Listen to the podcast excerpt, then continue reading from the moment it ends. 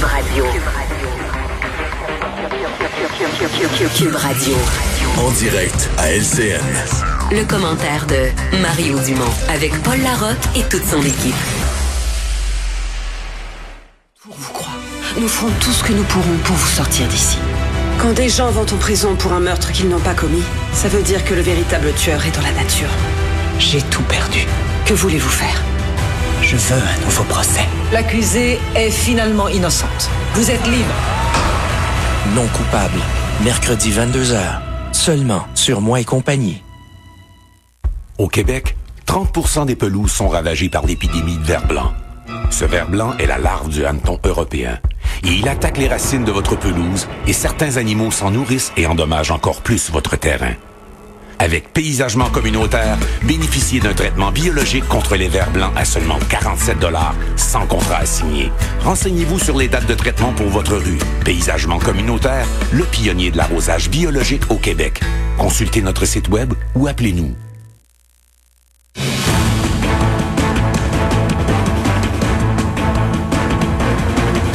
Précisément à 16 heures, on va faire le tour de toute l'actualité. Il y a beaucoup de nouvelles en développement en ce moment avec Emmanuel Latraverse et Mario Dumont. Mario que joint dans son studio de Cube Radio. Salutations à tes auditeurs, Mario. Et là, ça bouge du côté de Québec, Emmanuel et Mario. Imaginez, il y a bel et bien un front commun des partis d'opposition qui se dessinent contre le projet de loi 61. Allons aux nouvelles. Alain Laforêt suit ça pour nous. Alain, c'est quand même pas rien. Là. Donc, Gaétan Barrette qui va se retrouver aux côtés de Vincent Marissal de Québec solidaire, euh, du, également euh, du, porte-parole du Parti québécois euh, en, cette matière pour présenter effectivement un front commun contre le gouvernement Legault. Oui, et vous allez me permettre de lire ce que je viens de recevoir là, sur mon euh, téléphone euh, portable. Bon, euh, il y aura conférence de presse à 16h15, c'est un front commun. On dit qu'on a été alarmé, entre autres, par les témoignages qu'on a entendus au cours des derniers jours. On sait que le comité de suivi la commission Charbonneau a dit qu'il y avait un risque de retourner vers la collusion. il y a la vérificatrice générale qui vient dire il y a à peine quelques minutes qu'on ne devait pas aller dans cette direction, qu'on devait plutôt changer les lois plutôt que d'aller, entre autres, avec les contrats de gré à gré, quoique le euh, président du Conseil du Trésor a décidé de reculer euh, ce matin lors du point de presse. Et euh, il y a le député indépendant Guy Ouellet également qui va faire partie de cette conférence de presse. bref, ce qu'on dit, c'est qu'on, avant de donner le consentement au projet de loi 61, là, on veut qu'on réécrive huit aspects cruciaux du projet de loi, entre autres les mécanismes d'ajout des projets, des dispositions, entre autres, qui concernent euh, ce que les oppositions appellent la carte blanche, euh, des dispositions concernant la notion de euh, l'état d'urgence. Ça, l'état d'urgence, le président du Conseil du Trésor a déjà consenti. Là, il a dit qu'elle allait se ranger à la proposition de la protectrice du citoyen, peut-être en chasser ça pour donner un six mois, parce qu'actuellement, ce qu'on disait, c'est que ça pouvait durer beaucoup plus longtemps. Et c'était cette notion-là de durée limitée qui dérangeait. Euh, l'article 51, ça c'est un problème, c'est très technique pour les gens qui nous écoutent, mais c'est la notion d'immunité, là, entre autres, de l'appareil gouvernemental. On veut que ça soit changé. La notion d'expropriation, ça le premier ministre a mis beaucoup d'emphase là-dessus, euh, énormément d'emphase, entre autres en parlant souvent, en se référant au projet de la ligne bleue. On sait qu'il y a 500 expropriations qu'on doit faire. Il reste 250 ententes à obtenir. Et le premier ministre laisse entendre, entre autres cette semaine, ça pourrait prendre quatre ans avant d'arriver à débuter le projet euh, de la ligne bleue. On veut également des dispositions au niveau de la reddition euh, de comptes, des mesures de contrôle et la réalisation euh, de projets, puis entre autres donner plus de mordant à l'autorité des marchés publics.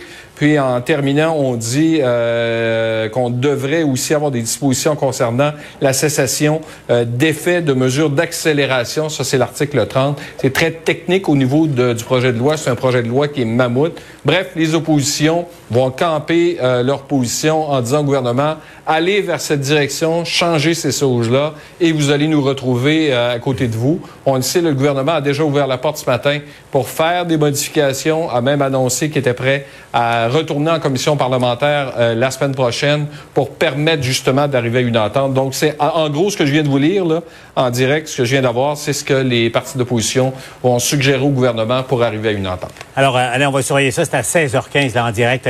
nous retournons à l'Assemblée nationale. je rejoins tout de suite Mario Emmanuel. Emmanuel, d'abord. donc, c'est quand même pas banal. Je disais, là, Gaétan Barrette qui aurait dit ça, aux côtés de Vincent Marissal, à côté de Martin Wallet et même de, de Guy Wallet. Euh, Emmanuel, je commence avec toi. Donc, front commun contre ce projet de loi. Il y aura des ou bien des changements tellement importants que ça soit une nouvelle mouture du projet de loi ou, ou son retrait pur et simple. Il n'y a pas beaucoup d'options euh, sur la table pour le gouvernement, Emmanuel. Oui, mais il y en a une option, c'est de s'asseoir et de négocier de bonne foi. Moi, je vois dans le geste d'un front commun de l'opposition le fait que ces partis-là, qui ont des priorités divergentes, qui ont leurs propres animosités partisanes, ont été capables de s'asseoir et de s'entendre sur des principes essentiels qui doivent se retrouver dans le projet de loi à la lumière des témoignages qui ont été entendus. Là. Je pense que c'est important. Là. Le barreau, la vérificatrice générale, l'autorité des marchés publics, le comité de suivi de la commission Charbonneau, le bureau de l'inspecteur général à Montréal, euh, c'est des grosses pointures là, qui sont venues collectivement sonner l'alarme. Je pense que le gouvernement est un peu obligé là, de d'en prendre acte, euh, sans quoi il doit assumer de faire euh, cavalier seul. Quand on regarde l'importance, je pense, euh, du projet en cause, et surtout, on voit clairement que l'opposition est pas tombée dans le panneau de la liste là.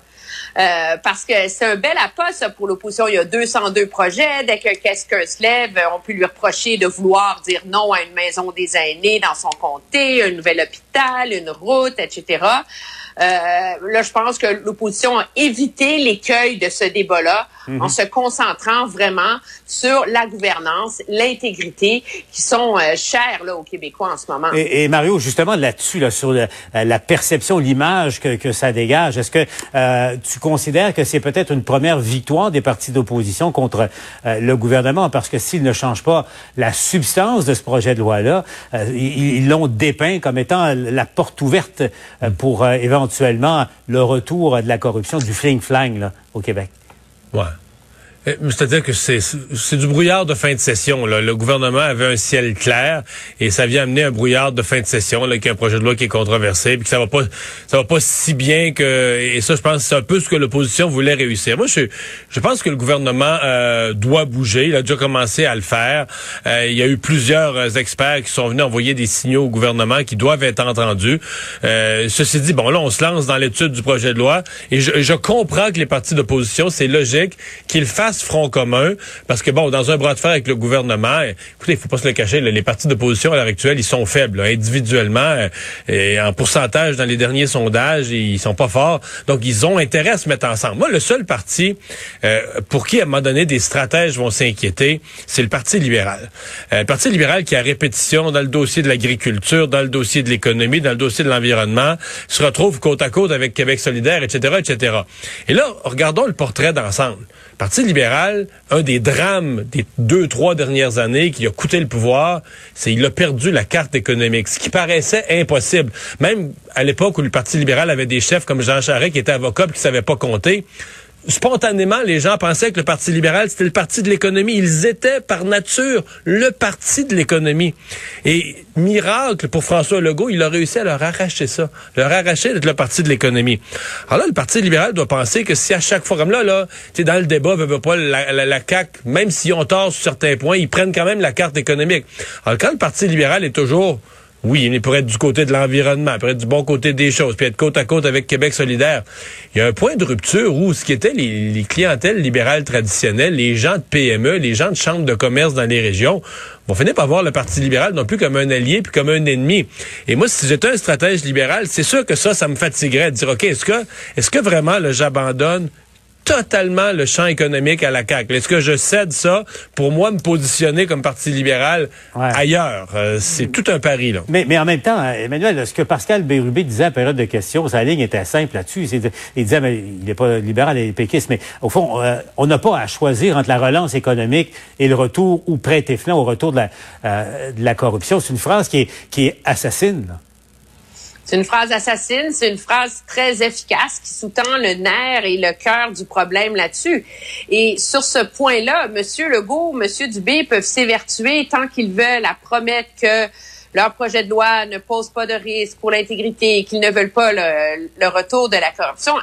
Quand on entend les témoignages qui ont été entendus en commission parlementaire, euh, c'est pas des professeurs d'université gauche là. Euh, euh, férus de théorie du complot là, qui sont qui sont venus dire ça. Ce sont les organes que s'est donné le gouvernement pour se protéger contre la corruption, contre le, le, fait de dilapider des fonds publics, qui à l'unisson sur différents aspects du projet de loi mettent le gouvernement en garde. Moi, je comprends très bien, puis tu sais la logique de M. Legault de dire qu'à un moment donné, faut faire le ménage, faut aller plus vite, faut que le Québec cesse de s'enliser là.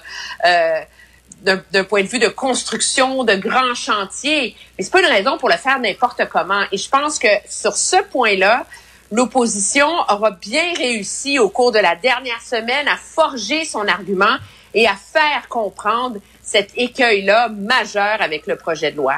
Alors, le point de presse aura lieu là à 16h15 à l'Assemblée nationale.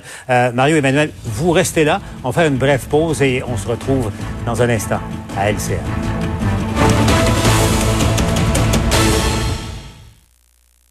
J'ai passé les 19 premières années de ma vie à tenter de fuir Neptune, ma ville natale. Et après une dizaine d'années, Neptune avait besoin de moi. Tout ce que je veux, monsieur Mars, c'est de trouver qui a posé la bombe. Véronica Logan, je vous présente mon ami et mon associé Clyde. J'ai fait sa connaissance en prison. Véronica est une vraie détective privée. On dirait pas comme ça en la regardant?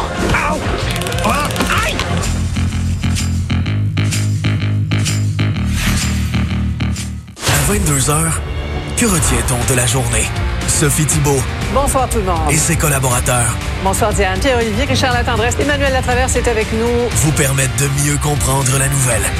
C'est que M. Trudeau a très clairement là, confirmé aujourd'hui que... Je pense que c'est une maladie respiratoire, pulmonaire. Et aujourd'hui, la multinationale québécoise dévoilait ses plus récents. Suivez-moi bien. Pour une analyse complète de la journée, le TVA Nouvelle avec Sophie Thibault, en semaine, 22h. Excusez-moi, puis-je vous proposer la police d'assurance vie Plan de protection du Canada? Saviez-vous que nos taux sont parmi les plus bas au pays? Toute personne âgée de 18 à 80 ans est admissible. Nous offrons des montants de protection pouvant aller jusqu'à 750 000 pour nos régimes d'assurance vie sans exigence médicale et jusqu'à 1 million de dollars pour tous les autres régimes. De plus, vos paiements commencent seulement le deuxième mois. Alors si vous êtes difficile à assurer ou avez des problèmes de santé, ou si vous êtes en bonne santé et souhaitez une protection fiable et rapide, nous avons la police qu'il vous faut. Pourquoi attendre? Communiquez avec votre conseiller ou appelez-nous pour obtenir une soumission sans obligation de votre part. 1-855-399-9090. Plan de protection du Canada. Tranquillité d'esprit. Anna Castillo se trouvait là, à l'intérieur de la pyramide. Il semblerait qu'elle ait été enlevée. Il faut que tu la retrouves. Il n'y a que toi qui peux la sauver. Agent Daniel McNamara, j'ai besoin de quelqu'un qui pense comme un criminel et qui a accès à des contacts que j'ai pas. Quelqu'un est en danger et j'ai besoin qu'on travaille ensemble. Tous ceux qui profanent le tombeau sacré seront maudits pour l'éternité. C'est ce qui peut nous conduire à Cléopâtre. Tu crois à la malédiction maintenant? Chasseur de trésors. Jeudi 21h sur Évasion. Ici Martin Matt et voici quelques-uns des milliers de produits d'ici en vente chez Maxi. Vous demandez peut-être pourquoi je suis pas dans la pub? La seule et unique raison, c'est que ce sont ces produits-là les vrais stars. C'est vraiment la seule raison, là. Ben, une des raisons, là. Tu sais, j'ai beau être une grosse vedette, ces temps-ci, il n'y a pas plus star que les produits d'ici. Parce que les produits d'ici, on les aime tous. Alors, repérez ces symboles en épicerie. Merci. Ben oui, merci. Au Québec, 30% des pelouses sont ravagées par l'épidémie de ver blanc. Ce ver blanc est la larve du hanneton européen. Il attaque les racines de votre pelouse et certains animaux s'en nourrissent et endommagent encore plus votre terrain. Avec Paysagement communautaire, bénéficiez d'un traitement biologique contre les vers blancs à seulement 47 dollars, sans contrat à signer. Renseignez-vous sur les dates de traitement pour votre rue. Paysagement communautaire, le pionnier de l'arrosage biologique au Québec. Consultez notre site web ou appelez-nous Manuel et Mario, l'autre nouvelle aujourd'hui qui a étonné, euh, Mario, on en parlait un peu plus tôt avec euh, Emmanuel, donc a étonné tout le monde, disons-le, déclaration du ministre fédéral de la Sécurité publique, là, qui a annoncé comme ça que finalement les militaires, parce qu'il y a une contention entre Québec et Ottawa, les militaires en CHSLD vont rester jusqu'à la mi-septembre.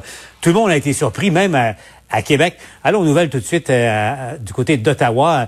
Euh, Michel, donc je disais, le gouvernement Legault qui a été pris par surprise par euh, cette annonce-là. Et Michel, on me dit que même dans le gouvernement Trudeau, on a été surpris de la déclaration du ministre. Oui, c'est ce qui s'est passé parce qu'après la déclaration du ministre en Chambre, et on va l'écouter euh, dans quelques minutes, Paul, il répondait à une question du député bloquiste Alexis Brunel du CEP qui était bien précise et claire. à la suite de cette déclaration du ministre de la Sécurité publique, Bill Blair, Très vite, on a parlé à des gens à Québec qui nous ont dit euh, qu'est-ce qui se passe. On nous l'apprend parce qu'on n'en savait rien. Vous savez que la mission militaire, ça arrive à échéance ce vendredi à Québec. Euh, il y a présentement 933 militaires euh, répartis dans 14 CHSLD. Et du côté d'Ottawa, on s'est dépêché, Paul, au bureau du ministre Blair, d'appeler les journalistes pour leur expliquer que c'était pas tout à fait ça. Euh, il y aura une présence sur le terrain au Québec jusqu'à la mi-septembre, mais quelle forme ça aura, Paul, ça, on n'en sait rien. On nous parle beaucoup au cours des derniers jours euh, ici à Ottawa d'une mission à la fois de bénévoles de la Croix-Rouge, mais également de militaires. Bref, il y a énormément de confusion. Ce qu'on sait par contre, c'est que à courte échéance, euh, à partir de vendredi, les militaires vont pas quitter les CHSLD. On nous explique d'ailleurs qu'il y a encore des militaires sur le terrain qui font de la reconnaissance pour pouvoir aller dans de nouveaux CHSLD. Euh, bref, il y a bien des questions qui demeurent à ce moment-ci. Mais en attendant, je vous invite à écouter la question du député Brunel Duceppe, suivie de la réponse on ne peut plus claire de Bill Blair. Est-ce que le ministre peut s'engager à prononcer la mission maintenant et mettre un terme à cette incertitude qui est néfaste, tant pour les militaires que pour les travailleurs de la santé qui comptent. We have made a commitment to the province of Quebec that we will continue to provide that support until the middle of September, exactly as they have requested. But we are also working to ensuring that we have a sustainable, effective solution to the request that Quebec has made. Donc, Paul, vous avez entendu, et là, euh, il y a quelques minutes, il y a quand même le chef du Bloc et le chef du NPD qui ont tenu des points de presse parce que c'est l'impasse dans le projet de loi sur la modification de la prestation canadienne d'urgence. Et là, ce que M. Blanchet essayait d'expliquer, c'est que le ministre de la Sécurité publique s'est enfargé dans sa langue. Donc, tout ça, ça demeure très complexe et il y aura d'autres questions là-dessus sur le déploiement dans les CHSLD euh, encore demain à Ottawa. Michel, suis ça pour nous. Euh, à Ottawa. Quand même pas banal, là, parce que comme je te vois rire, euh, Emmanuel, euh, disons que ah, c'est pas exactement très clair euh, les propos du ministre et la position du gouvernement Trudeau. Non, c'est pas très clair, mais ce qu'on peut essayer de la déchiffrer. Euh, ce qu'il faut comprendre, c'est que Ottawa veut et tient à trouver une façon de rester en CHSLD jusqu'au mois de septembre et tient à trouver une façon de répondre à la demande de M. Legault pour deux raisons. D'un, à cause de la nature de la crise. Euh, on va pas abandonner euh, le Québec, les personnes euh, vulnérables, etc. Euh, et puis, euh, mais il faut trouver une façon d'y arriver. Et c'est là que c'est plus compliqué. On en parlait la semaine dernière. C'est pas le nombre de ressources militaires le problème, c'est le personnel médical que Ottawa doit trouver une façon de à qui donner un congé, permettre une quarantaine pour que ces gens-là soient disponibles pour combattre les feux de forêt et autres catastrophes. L'enjeu, par ailleurs, c'est qu'il faut trouver le bon mélange et la bonne formule. Fait que, morale de l'histoire, on est à la même place que la semaine dernière. Là-dessus, allons à Québec. Point de presse des euh, partis d'opposition. N'ajustez pas votre appareil. Québec solidaire, le Parti libéral, le PQ et Guy Wallet euh, qui tiennent le même discours en direct à l'Assemblée nationale. Euh, après la terminaison de nos consultations publiques sur le projet de loi 61, je pense que vous avez remarqué que et hier soir et aujourd'hui, nous avons reçu des gens de grande crédibilité et qui ont levé beaucoup, beaucoup, beaucoup de drapeaux. Il y a tellement de drapeaux levés qu'on se croirait sur le parterre de l'ONU. Et ce sont des gens, encore une fois, qui sont d'une grande crédibilité, d'une part. D'autre part, vous avez constaté dans nos consultations publiques que essentiellement tous les groupes incluant ceux qui sont en faveur du projet de loi 61, s'accordent, peu importe leur champ d'intérêt, pour dire que on n'a pas besoin du projet de loi 61 pour accélérer, accélérer les projets d'infrastructure. La question a été posée, en tout cas moi je l'ai posée à tout le monde et tout le monde est unanime, peu importe leur champ d'intérêt, on peut aller plus vite sans le projet de loi 61, essentiellement en s'assurant que le gouvernement fonctionne correctement. Et aux dernières nouvelles, le gouvernement était sous l'autorité des ministres en question, ce qui n'est pas banal. Ça nous fait conclure, ça me fait conclure que ce projet de loi-là est d'abord et avant tout un prétexte. Un prétexte pour faire en sorte que l'on puisse passer de nouveaux pouvoirs exorbitants, selon certains, et qu'ils soient permanents. Le dénominateur commun de tout ce projet de loi-là est exactement ça, l'accession à des pouvoirs exagérés de façon permanente, peut-être à l'exception de l'état d'urgence, mais l'état d'urgence, lui, est clairement instrumentalisé. Ça a été dit vraiment comme ça, même par le barreau. Euh, l'état d'urgence devient un moyen. Ça, devient un outil. Même que le président du Conseil du Trésor le dit, pour lui, c'est un outil de prévisibilité. Il faut le faire. L'état d'urgence devient un outil de prévisibilité. Je réitère un point. Euh, Monsieur Dubé s'est présenté comme CPA. Le premier ministre le dit lui-même. Ce sont censés être des gens rigoureux, donc on ne peut conclure qu'il ne savait pas que le projet de loi 50 était pour autre chose. Le projet de loi 50, par exemple, pour l'article 50 était autre chose qu'une vaste étendue de pouvoir. Et de nous dire aujourd'hui que c'est là juste pour l'article 15 de Charbonneau, non. On ne peut pas croire ça. Alors, d'où la conclusion que j'ai tirée. Alors, vous, au moment où on se parle, disposez d'une liste euh, d'amendements, pas d'amendements, pardon, d'articles que nous souhaitons voir retirés, ainsi que d'éléments que nous souhaitons voir ajoutés. À l'étape où on est rendu, où clairement pour nous ce projet de loi est un prétexte, si ce projet de loi-là est pour avancer avec l'assentiment des oppositions, et je le répète, nous sommes tous pour l'augmentation de l'activité économique, ben, il faudra réécrire certains articles. Ce que nous prenons comme position aujourd'hui, essentiellement, c'est de dire au gouvernement, vous voulez qu'on débatte d'un projet de loi, ce projet de loi-là, tel qu'il est écrit, on ne peut pas aller de l'avant. On vous invite à réécrire certains articles dont vous avez copie aujourd'hui. Vous savez lesquels dont on parle. Et euh, dénominateur commun de tout ce que l'on dit, c'est qu'on ne rognera pas sur nos principes, que ce soit sur la rigueur, que ce soit sur les contrôles, que ce soit sur l'environnement. Nous souhaitons, que ce soit sur les pouvoirs recherchés, nous souhaitons que le gouvernement arrive avec une nouvelle base de discussion. Alors la liste, vous l'avez. Et comme je l'ai dit il y a un instant, avant de passer la parole à mes collègues, nous sommes pour l'augmentation de l'activité économique et je termine en posant une question très simple au gouvernement à laquelle on attend une, pour laquelle on attend une réponse. Quels sont les projets, là? Quels sont, qu'on les identifie, les projets que l'on peut lancer maintenant sans contrainte? Moi, je pense que c'est la majorité des projets. Ce qui va encore dans le sens de ce que je vous ai dit. Ce projet de loi-là est un prétexte. On peut aller plus vite dans le mode de fonctionnement actuel en respectant les principes qui nous régissent depuis des années et qui sont le résultat de beaucoup de travaux. On n'a pas à tourner les coins ronds ni à affaiblir notre corpus législatif. Merci. Monsieur Marissal. Oui.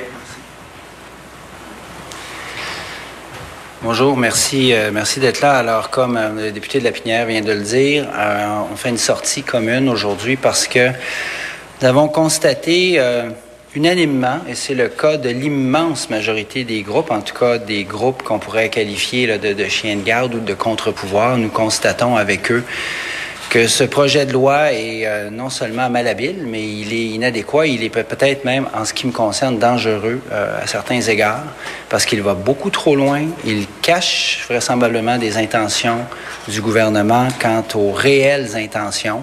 Euh, il n'est pas nécessaire, c'est important de le redire. Euh, et c'est drôle parce que nous sortons justement en ce moment de la dernière comparution qui était la vérificatrice générale. Euh, je vous invite à aller relire son mémoire si vous n'avez pas écouté tout à l'heure. C'est éloquent, encore une fois. Euh, la vérificatrice générale, qui est une femme de peu de mots, qui pèse ses mots, qui est venue nous dire, comme bien d'autres avant elle, qu'elle est extrêmement inquiète pour plein de raisons, notamment parce que ce gouvernement n'a pas les contrôles nécessaires, par exemple dans l'octroi des contrats, n'a pas les contrôles nécessaires dans le suivi, euh, dans les analyses. Je pense par exemple au ministère des Transports, mais je pense aussi et surtout, euh, ça vous étonnera pas, à l'environnement. Nous sommes. Vincent Marissal, donc de Québec solidaire. Et euh, je reviens à Emmanuel et Mario pour conclure là-dessus. Mario, qui aurait dit ça, parier là-dessus? Vincent Marissal, Gaétan Barrette et autres, même combat. Euh, qu'est-ce que tu penses de, du geste de l'opposition? Parce que le gouvernement veut l'accord d'opposition pour son projet de loi.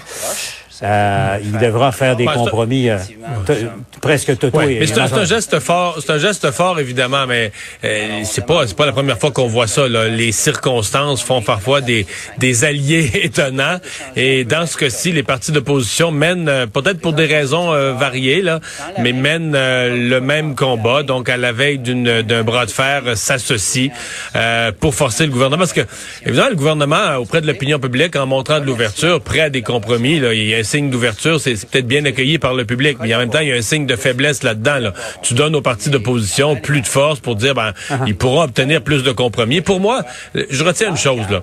Euh, ce que disent les partis d'opposition, pour une partie, est faux, là. Quand ils disent tous les projets pourraient se réaliser dans d'excellents délais, euh, on n'a pas besoin du projet de loi, je m'excuse, mais c'est faux. Et, euh, d'ailleurs, c'est une, c'est une des choses, là, que, que, c'est une des premières réactions au projet de loi. Le projet de loi s'attaque à un problème réel. Si on voulait refaire la baie James au Québec, ça prendrait un siècle. Dire, on n'est plus capable de réaliser des projets dans des délais euh, raisonnables. Et ça, c'est une, euh, une réalité. Je pense que les partis d'opposition feraient bien quand même d'assumer ce que le public a déjà, a déjà vu, malgré qu'ils amènent des points qui sont valables. Il faut au moins que tu assumes le réel, que tu montres, que tu constates le réel.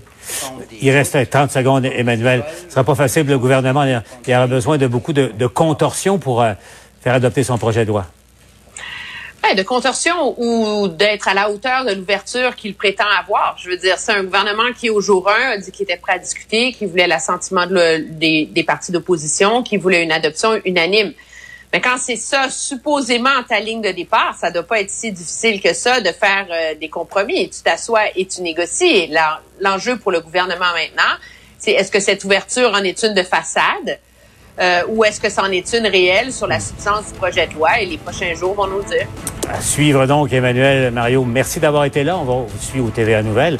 Dans un instant, on répond à vos questions avec nos experts en direct à LCN.